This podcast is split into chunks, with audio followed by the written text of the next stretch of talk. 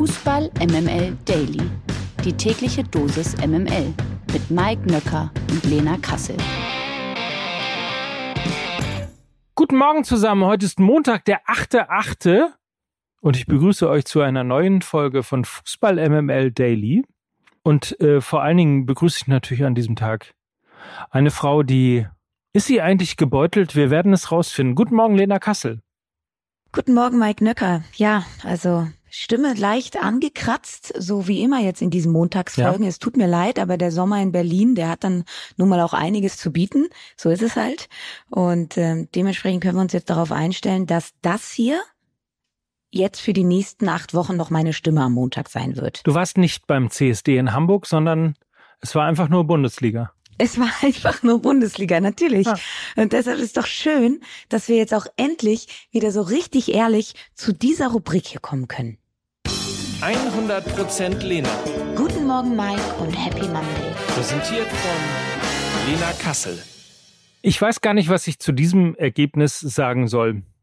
Ich weiß es echt nicht. Ich war, es ist so ein bisschen so wie, alle freuen sich auf die Bundesliga. Hey, die Bundesliga geht wieder los. Yeah! Und dann Halbzeit 5-0 für die Bayern und dann packst du wieder ein und sagst, ach komm, Sky-Abo, The Zone-Abo, bringt auch alles nicht. Weiß ja am Ende sowieso jeder, wie es ausgeht. Lassen wir das einfach mal. Frankfurt chancenlos gegen glänzend aufspielende Bayern. 5-0 zur Halbzeit, fünf verschiedene Torschützen, Kimmich, Pavard, Mané, Gnabry und zweimal Musiala.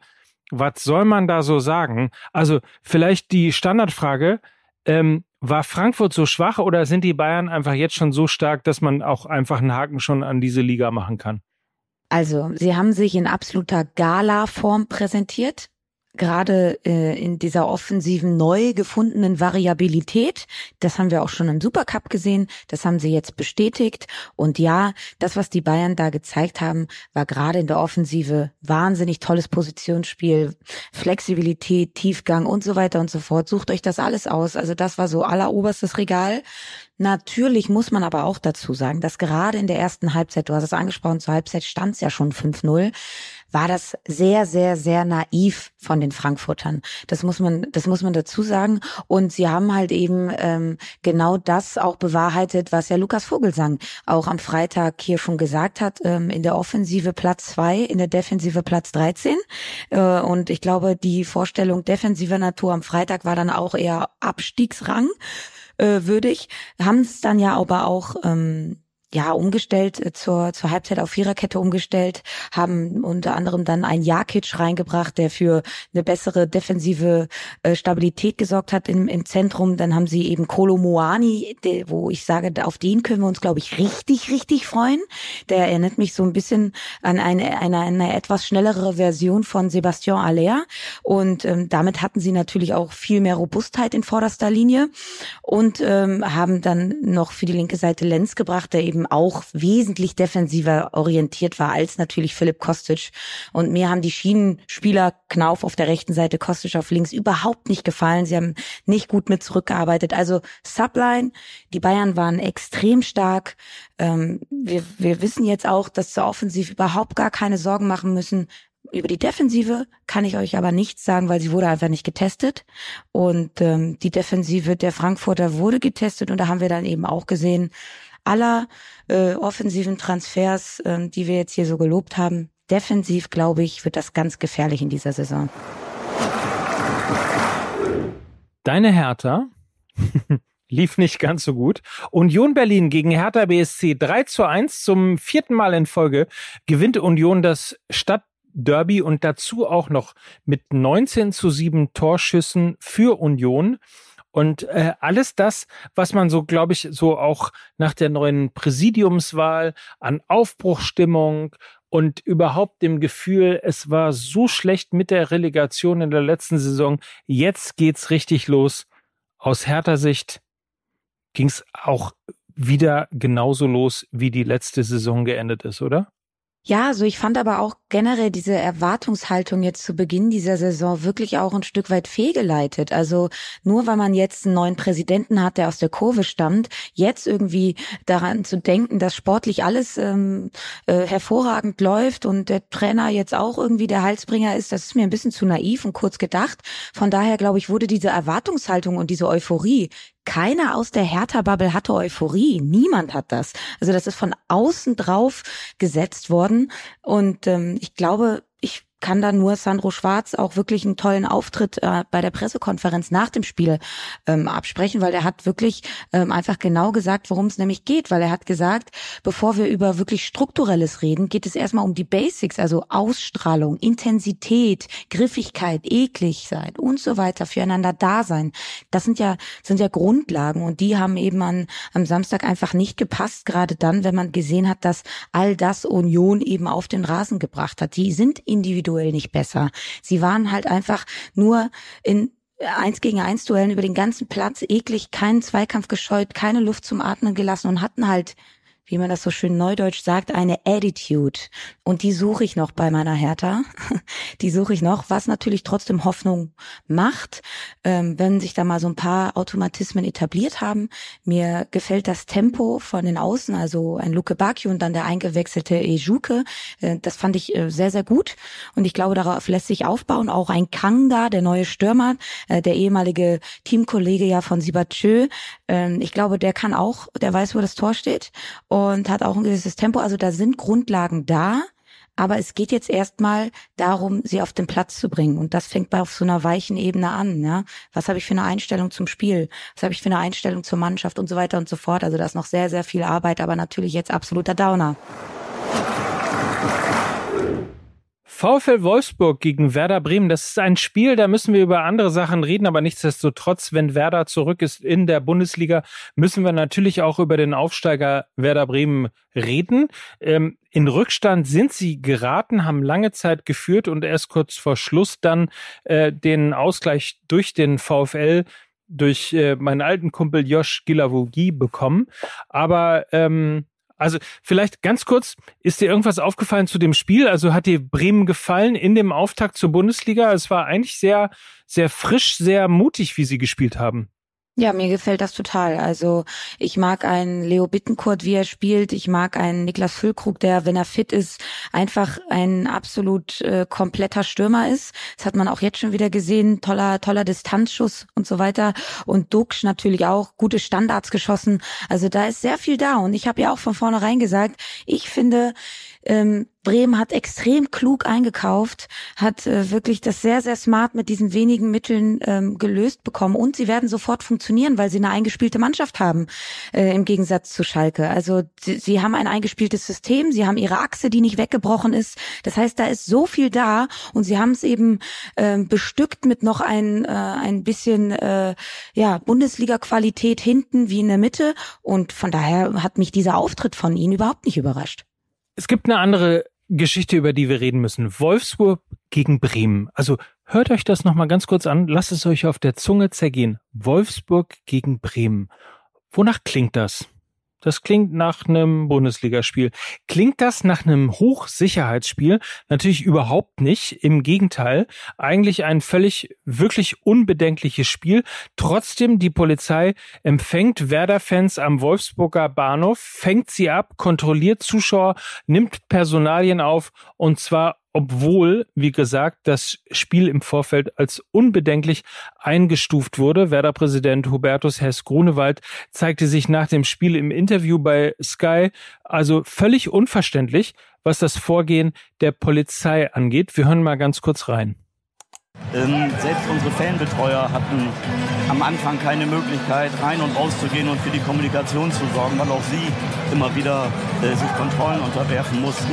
Äh, und das hat dann am Ende dazu geführt, dass unsere Fanszene äh, entschieden hat, oder jedenfalls äh, relevante Teile der Fanszene nach Hause zu fahren. Und das ist eine Entwicklung, die wir wirklich nicht gutheißen können.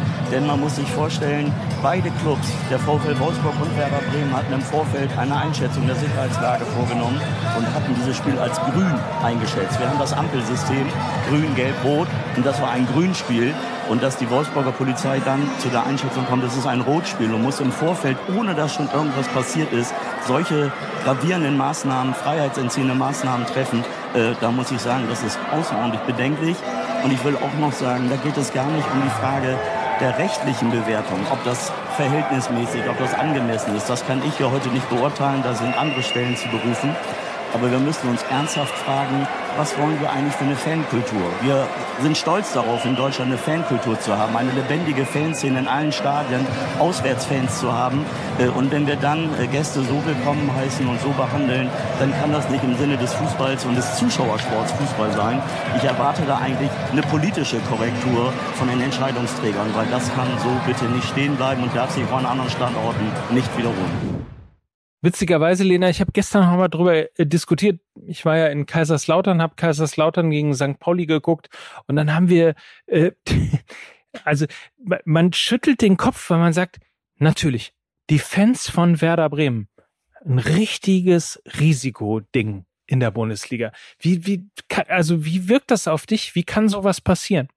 Ja, es geht ja immer an, ähm, wenn es um sowas geht, um die Verhältnismäßigkeit. Und das hast du ja gerade auch schon angesprochen. Also vollkommen unverhältnismäßig. Und da geht's auch noch mal gar nicht um irgendwelche Risikospiele oder oder oder was auch immer, sondern da geht's schlicht und ergreifend auch wirklich um Grundrechte, menschliche Grundrechte, vollkommen ohne jedwede Gefahrenlage festgehalten zu werden. Das ist ein Grundrecht, was da einem abgesprochen wurde. Und das ist höchst bedenklich wichtig und ich hoffe, dass da eine gründliche Aufarbeitung stattfinden wird. Man hat ja auch von Wolfsburger Seite, Jörg Schmatke hat sich ja geäußert, hat gesagt, er möchte die Ticketpreise, weil die Bremer Fans ja zurückgereist sind, äh, Teile der Ultras, äh, möchte die Ticketpreise auch erstattet, erstatten für die Mädels und Jungs und ähm, ja, also sehr, sehr, sehr bedenklich die ganze ähm, Verfahren, das ganze Verfahren, was da abging. Und ich zitiere auch gerne mal Mario Rica, der auf äh, Twitter schrieb, beim Fußball ignoriert die Polizei Grundrechte so konsequent, als wären es rechtsextreme Gruppenchats. Und da hat er natürlich einen Punkt und eine gewisse Schärfe direkt mit reingebracht, aber zeigt dann eben auch, äh, wie unverständlich das komplett ist. Und ich kann auch sagen, ich war ja mit äh, unserem guten Freund, ja, Lukas Vogelsang, äh, an der alten Försterei und auch wir wurden nach dem Abpfiff festgehalten. Wir sind extra früher äh, vor dem Abpfiff rausgegangen, um eben bedenkenlos nach Hause fahren zu können und wurden dann von der Polizei vor dem Ausgang abgepasst und es wurde gewartet, bis der ganze Block von Hertha leer war. Das heißt, man stand eine Dreiviertelstunde lang bei knallem Sonnenschein und wurde festgehalten. Die Fanbetreuung kam auch dort nicht durch es war einfach, es wurde nicht äh, erklärt, warum wir jetzt festgehalten worden sind und so weiter und so fort. Also kein Einzelfall. Völlig absurd auch. Äh, ich habe mir in der letzten Woche gab es ja eine Analyse von äh, Pro Fans, dem der Organisation der organisierten äh, Fanszene, und auch da war ja ein Punkt, der in der letzten Saison aufgefallen ist, dass die Situation und die Umstände für die Gästefans immer schlechter werden. Also sowohl was die Plätze angeht, aber eben auch was die Behandlung eben durch Ordnungskräfte, durch Polizei angeht. Also insofern, also ein völlig absurdes Vorgehen und äh, dementsprechend nicht hinnehmbar. Und ich glaube, ähm, das ist einfach äh, etwas, das eine Unart angenommen hat, der dringend auch ein Riegel vorgeschoben wird und wo auch so langsam, finde ich jedenfalls, ähm, DFB und vor allen Dingen eben auch DFL als Veranstalter der Bundesliga gefragt ist. Borussia Dortmund gegen Bayer Leverkusen. Was haben wir nicht alles gesagt? Das wird eines der torreichsten Spiele überhaupt. Also auf jeden Fall, wenn Dortmund gegen Leverkusen spielt, dann mindestens also fünf Tore, sieben Tore, acht Tore, was auch immer. Eins zu null endete dieses Spiel und ähm, der BVB ist damit mal wieder erfolgreich in die neue Saison gestartet und hat mal wieder ein 1 zu 0 durch Marco Reus erzielt, der ja gerne das 1 zu 0 erzielt und gerne den ersten Treffer macht.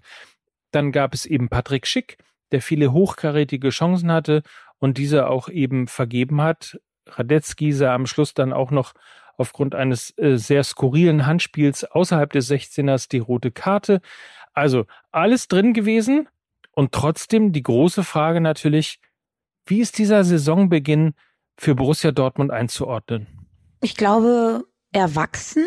Also man merkt, dass sie diesen Reifeprozess, den sie ja auch schon in der vergangenen Saison angestoßen haben, dass sie ähm, nicht nur diesen Highlight-Fußball darbieten wollen, sondern eben auch über eine defensive Stabilität kommen und ähm, ja, ein bisschen ergebnisorientierter Fußball spielen einfach, um dann vielleicht schlussendlich doch irgendwann mal den Meisterschaftskampf so richtig anzuzünden. Who knows? Jedenfalls war es für mich unterm Strich ein sehr erwachsener Auftritt. Man zur Wahrheit gehört auch, ein Gregor Kobel hat ein fantastisches Spiel gemacht. Ähm, ich glaube, da dürfen sich alle BVB-Fans nochmal auch bei ihm bedanken. Wirklich toll gemacht und auch clever von den Dortmundern ähm, den Ballbesitz ein bisschen in Richtung der Leverkusener zu schieben. Denn sie kommen natürlich allen voran über ihr schnelles Umschalten, haben da ganz schnelle Außen mit Bellarabi und Diaby. Und die Dortmunder haben einfach den Ballbesitz zur Wechself gegeben. Und das war für mich so ein bisschen der Schlüssel zum Erfolg. Darüber hinaus ähm, ist es auch das eingetroffen, was ich im Vorfeld mir auch so gewünscht habe, dass sie über so ein kompaktes Mittelfeld kommen mit Dahut, Bellingham, Reus. Das hat mir sehr gut gefallen. Da hatten sie eine Dominanz, da hatten sie viele, viele tiefe Ballgewinne und ähm, Wermutstropfen sind sicherlich die Verletzung von Adeyemi soll jetzt wohl nicht ganz so schlimm sein, ähm, nur eine nur eine geringe Ausfallzeit, aber ja, auch da merkt man dann natürlich, ähm, wenn die erste Elf da nicht so zusammenspielen kann, wie sie zusammenspielen kann, dann wird's ein bisschen dünn, meiner Meinung nach. Ähm, das war aber auf Seiten der Leverkusener ähnlich. Die Süddeutsche Zeitung hat ja sinngemäß geschrieben, lieber 1 zu 0 als 3 zu 2. Und ich glaube, das trifft's auch so ein bisschen. Ne? Also am Ende waren sie alle wirklich total happy in Dortmund, ähm, dass sie ja, zu 0 gespielt genau. haben. Da an den Gegentoren kannst du die Weiterentwicklung der Dortmunder messen. Nicht an ihrem Hurra-Fußball, den sie offensiv ohnehin schon seit Jahren zeigen. Da, und da siehst du ja auch, auf dem Transfermarkt mit Schlotterbeck und Sühle, da haben sie nachgelegt, da wollten sie Stabilität kriegen. Das ist die Achillesferse. Von daher voll aufgegangen, zu Null gespielt gegen ein wirklich äh, Top-Team, was die Offensive angeht, aus Leverkusen. Und wenn wir schon mal in Dortmund sind, dann bleiben wir doch einfach kurz in Dortmund. Der Knaller des Tages. Anthony Modest wird der viel diskutierte Aller-Ersatz beim BVB. Der Stürmer stand gestern schon nicht mehr im Kader vom ersten FC Köln und wird sich also dem BVB anschließen. Beide Clubs bestätigten gestern bereits eine mündliche Einigung. Modest muss noch den obligatorischen, es heißt immer, den obligatorischen Medizincheck in Dortmund absolvieren und dann geht's eben los. Ein Jahresvertrag wird dann unterschrieben, Ablöse knapp fünf Millionen Euro, Gehalt irgendwo bei sechs. Ist das eine gute Lösung für den BVB? Ja, also äh, ich füge äh, Anführungszeichen hinzu, ähm, sofern er fit bleibt. Das ist ja leider in seinem Alter, tut mir leid, aber das ist natürlich eine Unbekannte. Und wenn man, äh, wenn wir uns jetzt mal hier die letzten äh, Wochen des BVB anschauen mit Aller, Süle, Adeyemi, Hu. Ich hoffe, äh, Sie haben jetzt so Ihr Pech auch äh, aufgebraucht und dass der auch fit bleibt. Und dann ist das eben genau, ja, genau dieser Spielertyp. Äh, kein Memphis Depay, sondern ein Strafraumstürmer, der auf Flankenzulieferungen wartet, der sie, der nicht viele Chancen braucht, um Tore zu erzielen. Und ein Spielertypen, den Sie so eben noch nicht oder nicht mehr im Kader haben durch eben die Erkrankung von Aller. Top, also wenn er fit bleibt, glaube ich, kann das ähm, auf jeden Fall funktionieren und auch spannend zu Modest, was ich ganz witzig finde. Er hat ja jetzt tatsächlich zweimal den FC Köln nach Europa geschossen und hat dennoch kein Spiel in Europa mit dem Verein absolviert. irgendwie kurios. Darf dafür jetzt Champions League spielen? Ja, aber irgendwie kurios. Immerhin. Aber äh, was bedeutet das eigentlich für den, äh, für den FC? Also gestern Abend ja 3-1 gegen Schalke gewonnen. Natürlich eben auch durch eine rote Karte beispielsweise äh, im Vorteil gewesen mhm. und, und ähnliches. Also Köln schießt schon drei Tore. Nichtsdestotrotz, das war natürlich auch eine wichtige Figur. Ja, auf jeden Fall. Und trotzdem kann es auch eine Chance sein. Äh, Mike, ich habe ja, glaube ich, die vergangene Saison immer schon den FC in eine Krise reden wollen, weil mir dieser Spielansatz nur über Flanken und Modest zu kommen einfach zu eindimensional gedacht war. Und wenn wir uns jetzt mal dieses erste Tor von den Kölnern äh, gegen Schalke anschauen, dann war das fantastisch gespielt, ohne Flankenzulieferung. Das war, der Ball lag auf dem Rasen. Es war hervorragend eingeleitet von Lubicic, der, glaube ich, eine ganz, ganz zentrale Rolle spielen wird jetzt jetzt auch, äh, genauso wie ein Florian Kainz, weil das äh, Spielertypen sind, die sich sehr wendig in diesen Halbräumen bewegen können, die fantastische Fußballer sind, die eben ähm, auch eine andere Idee implementieren können, was die Offensive angeht. Und das ist auch, kann auch große Chance sein, auch wenn wir jetzt mal den Abgang von Lewandowski ja sehen. Auch die Bayern haben diese Chance genutzt. Und ich würde es mir für den FC wünschen, dass sie das auch genauso begreifen. Und sie haben aber natürlich auch einen ähnlichen Spielertypen noch in ihrem Kader. Den kennt man, glaube ich, gar nicht so. Dietz, der hat nämlich auch gestern Abend begonnen. Er ist 1,90 ähm, 88 Kilo schwer und man hat auch schon gesehen, dass er auch dieser Spielertyp da vorne drin sein kann, ähm, wenn er jetzt ein bisschen mehr Spielpraxis bekommt, äh, eben diese Flanken ähm, ja zu verwerten. Also da ist was da und das ist jetzt kein Weltuntergang. So, über Knaller 1 haben wir gesprochen. Jetzt hier kommt Knaller Nummer 2. Die MML Gerüchteküche wir müssen es mehr oder weniger noch in so eine Gerüchteküche verpacken, aber eigentlich ist es schon relativ konkret, denn Timo Werner geht zurück, kommt zurück zu RB Leipzig und äh, das ist zunächst erstmal eine Information von Sky, aber natürlich auch vor allem von unserem alten Freund Fabrizio Romano. Wir wissen ja, wenn einer weiß, wie es um Transfer steht, dann er. Äh, und es soll nicht mal mehr eine Laie geben, was ja lange Zeit im Raum gestanden hat, sondern tatsächlich RB Leipzig kauft Timo Werner zurück und zwar für kolportierte 33 Millionen Euro nach zwei Jahren. Also Werner wechselte ja für 53 Millionen nach Chelsea, kommt jetzt für 33 Millionen zurück und ja, nach einem 1 zu 1 gestern gegen Stuttgart könnte man ja vermuten, dass das mit dem Tore schießen ähm, gar keine so schlechte Idee ist für RB Leipzig. Was bedeutet der Transfer? ja, also ähm, also für Leipzig natürlich top, weil ich glaube, sie könnten so einen Spielertypen auf jeden Fall noch gebrauchen, gerade wenn wir dieses Stuttgart-Spiel mehr heranziehen. Da fehlte dann halt im letzten Drittel äh, ein bisschen Spritzigkeit, Tempo ähm, und da kann Timo Werner natürlich nie schaden. Äh, zudem ist es ein fantastischer Anlaufstürmer, der ein hohes Pressing initiieren kann, das, was eben André Silva überhaupt nicht mag und kann und will. Äh, also da haben sie schon auch noch eine Lücke, die Timo Werner schließen kann. Trotzdem habe ich ein bisschen Bauchweh bei dem Transfer. Also einfach nur, ja, jetzt darf ich wahrscheinlich eigentlich nichts mehr sagen, weil ich ja letzte Woche schon ein bisschen Leipzig-Bashing betrieben habe. Aber nichtsdestotrotz müssen wir festhalten, sie haben keinen Spieler abgegeben. Nahezu. Also Angelino aber that's it und konnten halt Spieler wie ein Kunku halten, holen auch noch David Raum und holen jetzt eben auch noch Timo Werner.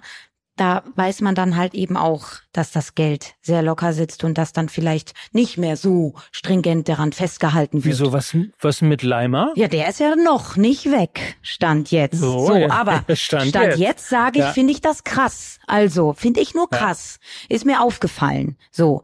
Ähm, und ich habe mir gedacht, sie müssen eigentlich noch den ein oder anderen Spieler abgeben. Erstmal, um den von der Payroll zu kriegen, aber auch, weil der Kader einfach aus allen Nähten platzt. Und das kann dann eben auch nach hinten losgehen, weil da geht's ja auch um eine Mannschaftshygiene. Ne? Wenn du zu viele Spieler einfach hast, die du bei Laune halten musst, ich glaube nicht, dass das zuträglich ist. Verlierer des Tages ist Nico Schulz. Gegen den Spieler des BVB läuft nach einer Strafanzeige einer früheren Partnerin ein Ermittlungsverfahren wegen häuslicher Gewalt. Eine Dortmunder Staatsanwältin bestätigte zudem, dass es eine Hausdurchsuchung gegeben hat und Speichermedien sichergestellt wurden, darunter sehr viele WhatsApp-Chatverläufe. Der BVB verzichtet trotz der schweren Vorwürfe gegen Nico Schulz vorerst auf arbeitsrechtliche oder disziplinarische Maßnahmen.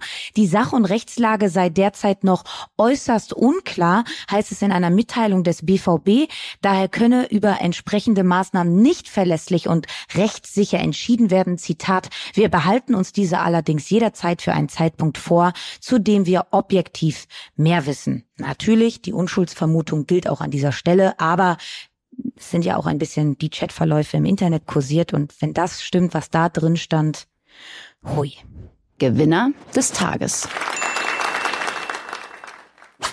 Das ist zu Beginn dieser Woche Erling Haaland. Der Norweger erzielte bei seinem Premier League Debüt am gestrigen Sonntag nämlich beide Treffer für Manchester City und führte sein Team damit zum 2 zu 0 Erfolg gegen West Ham.